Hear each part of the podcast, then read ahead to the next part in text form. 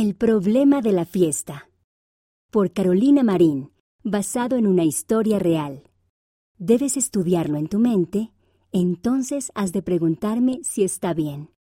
Doctrina y Convenios, sección 9, versículo 8. Esta historia tiene lugar en Corrientes, Argentina. Luz se sentía feliz. El curso escolar se acababa y estaban sucediendo muchas cosas emocionantes. Pronto se graduaría de sexto grado. El próximo año estaría en la escuela secundaria.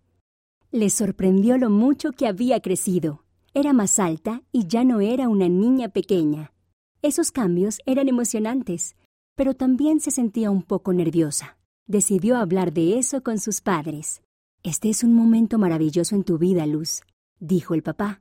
Es un momento para que aprendas, hagas tu mejor esfuerzo y alcances metas que te ayudarán a llegar a ser la persona que Dios sabe que puedes ser. Pero la vida llega solo un día a la vez, dijo la mamá. Crecerás y llegarás a ser esa persona con cada pequeña y buena elección que hagas. Eso ayudó a Luz a sentirse mejor. Estaba contenta de no tener que crecer de repente.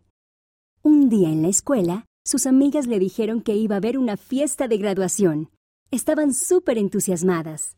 Habría cena, música, luces e incluso un baile. Pero mientras Luz las escuchaba hablar sobre la fiesta, comenzó a sentirse incómoda. No sonaba como el tipo de fiesta donde ella pudiera sentir el Espíritu Santo. ¿Vas a venir, verdad, Luz? preguntó una de sus amigas. Tienes que venir, dijo otra. Les diré a mis padres que hablen con tus padres. Verás cómo te dejarán venir. Mm, tal vez. Luz sintió que el estómago le daba vueltas.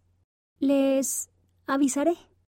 Luz pasó el resto del fin de semana pensando en la fiesta. Pensaba en ello mientras practicaba el piano, mientras jugaba con su hermanito, y no importaba lo que hiciera, estaba en su mente.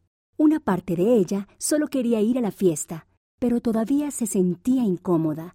La sensación de nervios que sentía en el estómago no se le iba.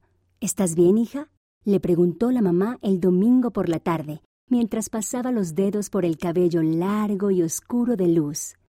Bueno, dijo Luz. ¿Todavía estás pensando en la fiesta? No sé qué hacer, dijo Luz.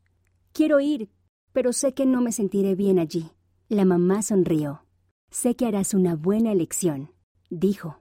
Piénsalo, Elige y dile al Padre Celestial lo que has decidido.